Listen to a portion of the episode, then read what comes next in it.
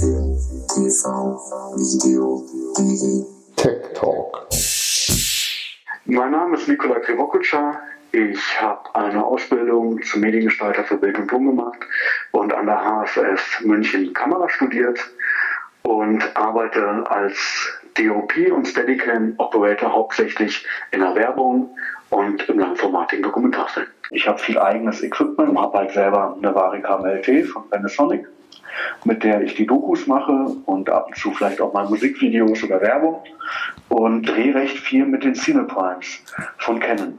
Die Cineprimes benutze ich halt gerne bei Geschichten, wo ich keinen aufdringlichen Look haben möchte, sondern wo halt die Geschichte, also die Geschichte oder so eine sanfte Abbildung der Realität im Vordergrund steht, weil ich finde, die haben einen sehr zurückhaltenden Look. Also die sehen nicht nach Video aus, die sind nicht crisp, die haben keine hohen Kantenanhebungen, was ich an denen schätze, sind aber trotzdem scharf, aber sind auch nicht ganz perfekt. Im Dokumentarfilmbereich wüsste ich jetzt keine andere Objektivserie, die jetzt in diesem Preis-Leistungs-Verhältnis sich tummelt, die da von meinem Geschmack her rankommt. Ich habe selber einen Satz, und ähm, drehe halt auch die Dokumentarfilme mit Festbrennweiten. Also ich habe unheimlich selten Zoom drauf. Also ich drehe sehr viel mit der 24 Millimeter, gerade im Reportage- oder im Dokumentarfilmbereich. Ja, weil man da finde ich, dass eine gute Mischung ist zwischen Bewegung im Raum, um dann eine Einstellungsgröße zu verändern und auch da anzukommen in einer gewissen Kürze der Zeit. Wenn man da teliger ist, finde ich, muss man auch dann schon wieder eine längere, eine längere Wegstrecke zurücknehmen, beispielsweise von einer Zweier bis zu einer engeren Einstellung also zu einem Close-up oder zu einer nahen. Und das ist halt mit einer 24er in weniger Schritten getan. Und man ist dann schneller am Ziel der nächsten Einstellungsgröße. Und wenn ich Objektive kaufe, ist es für mich wichtig, dass die auf Vollformat gerechnet sind und dass die eine gute Performance auf 4K haben, beziehungsweise auch auf 4K gerechnet sind.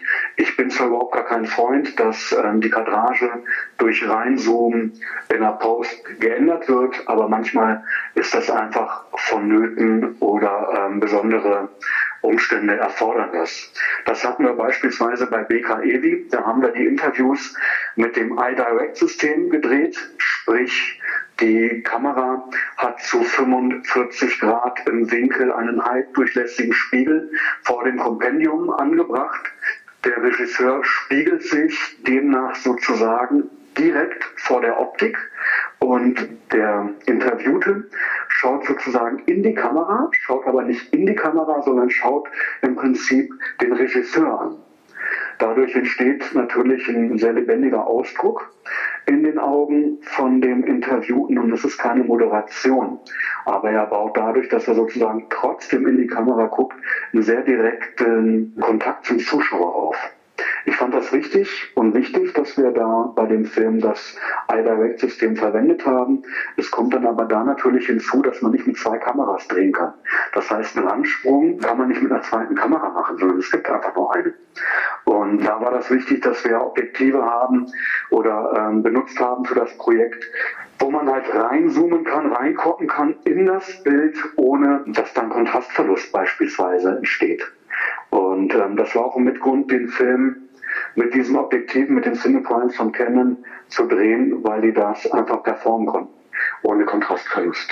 Das Reinzoomen bzw. Reinkroppen oder das Vergrößern von einem Bildausschnitt in der Post zu machen, um die Interviews zu kürzen oder bei wichtigen Momenten näher ranzuspringen. Ich finde die Brennweiten gut, von 14 bis 135 auf Vollformat.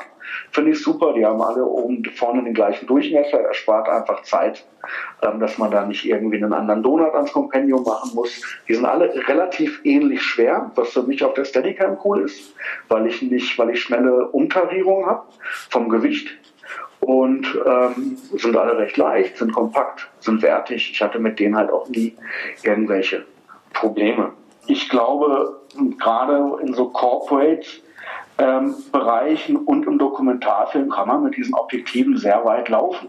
Ich hatte angefangen jetzt mit der, mit der 2450 und 85. Ich bin jetzt ein totaler Fan von der 14er. Na, ich finde, die sieht cool aus.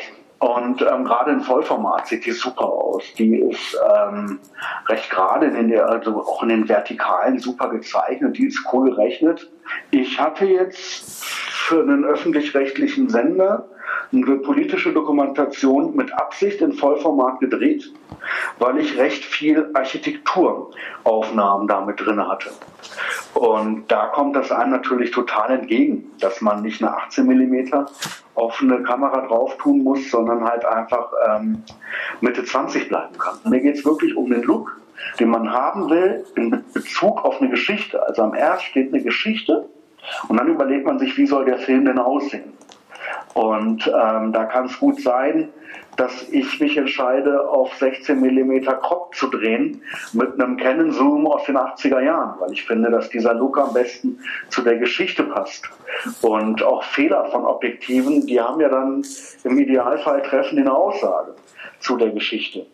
Und dann gibt es halt so geschmäcklerische Sachen, die halt immer bei mir vorne dran sind, ist wie ein roter Polfilter, wo ich genau darauf achte, wie ich jetzt im Prinzip die Spiegelung rausdrehe, oft in Interviews in den Haaren, im Gesicht, Spiegelung im Grün, im Himmel natürlich. Zusätzlich filter ich persönlich die, die ähm, Cine Primes doch recht häufig mit einem Achtel SoftFX weil die dann für meinen Geschmack mir manchmal vielleicht doch auch ein bisschen, für manche Filme, vielleicht bei BKE, habe ich sie mir ein bisschen weicher gemacht oder mache das immer mal wieder oder wenn ich jetzt mag, dass die Highlights im Hintergrund noch so ein bisschen aufgerissen werden. Das ändert sich natürlich dann auch wieder auf die Brennweiten die man drauf hat, aber den findet man bei mir eigentlich auch recht häufig im Kompendium im Zusammenhang mit den Objektiven.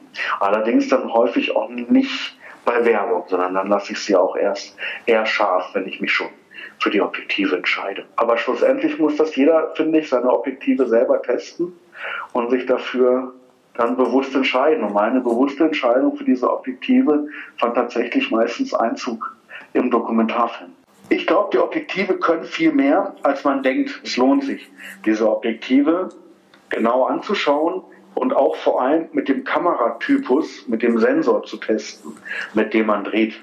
Meine Erfahrung ist auch, dass die natürlich auf verschiedenen Kameras, natürlich auch an den Kameras, aber so ein Zusammenspiel zwischen Objektiv und Kamera manchmal unheimlich gut funktioniert. Und manchmal vielleicht mit einem anderen, mit einer anderen Optik besser funktioniert. Ich habe aber auch schon erlebt, dass zum Beispiel jemand, der mit einer Red dreht und eine Red mit EF-Mount hat, explizit nach diesen Objektiven gesucht hat und dann froh war, sie von mir leihen zu können. Das ist einfach ein guter, guter, guter Satz.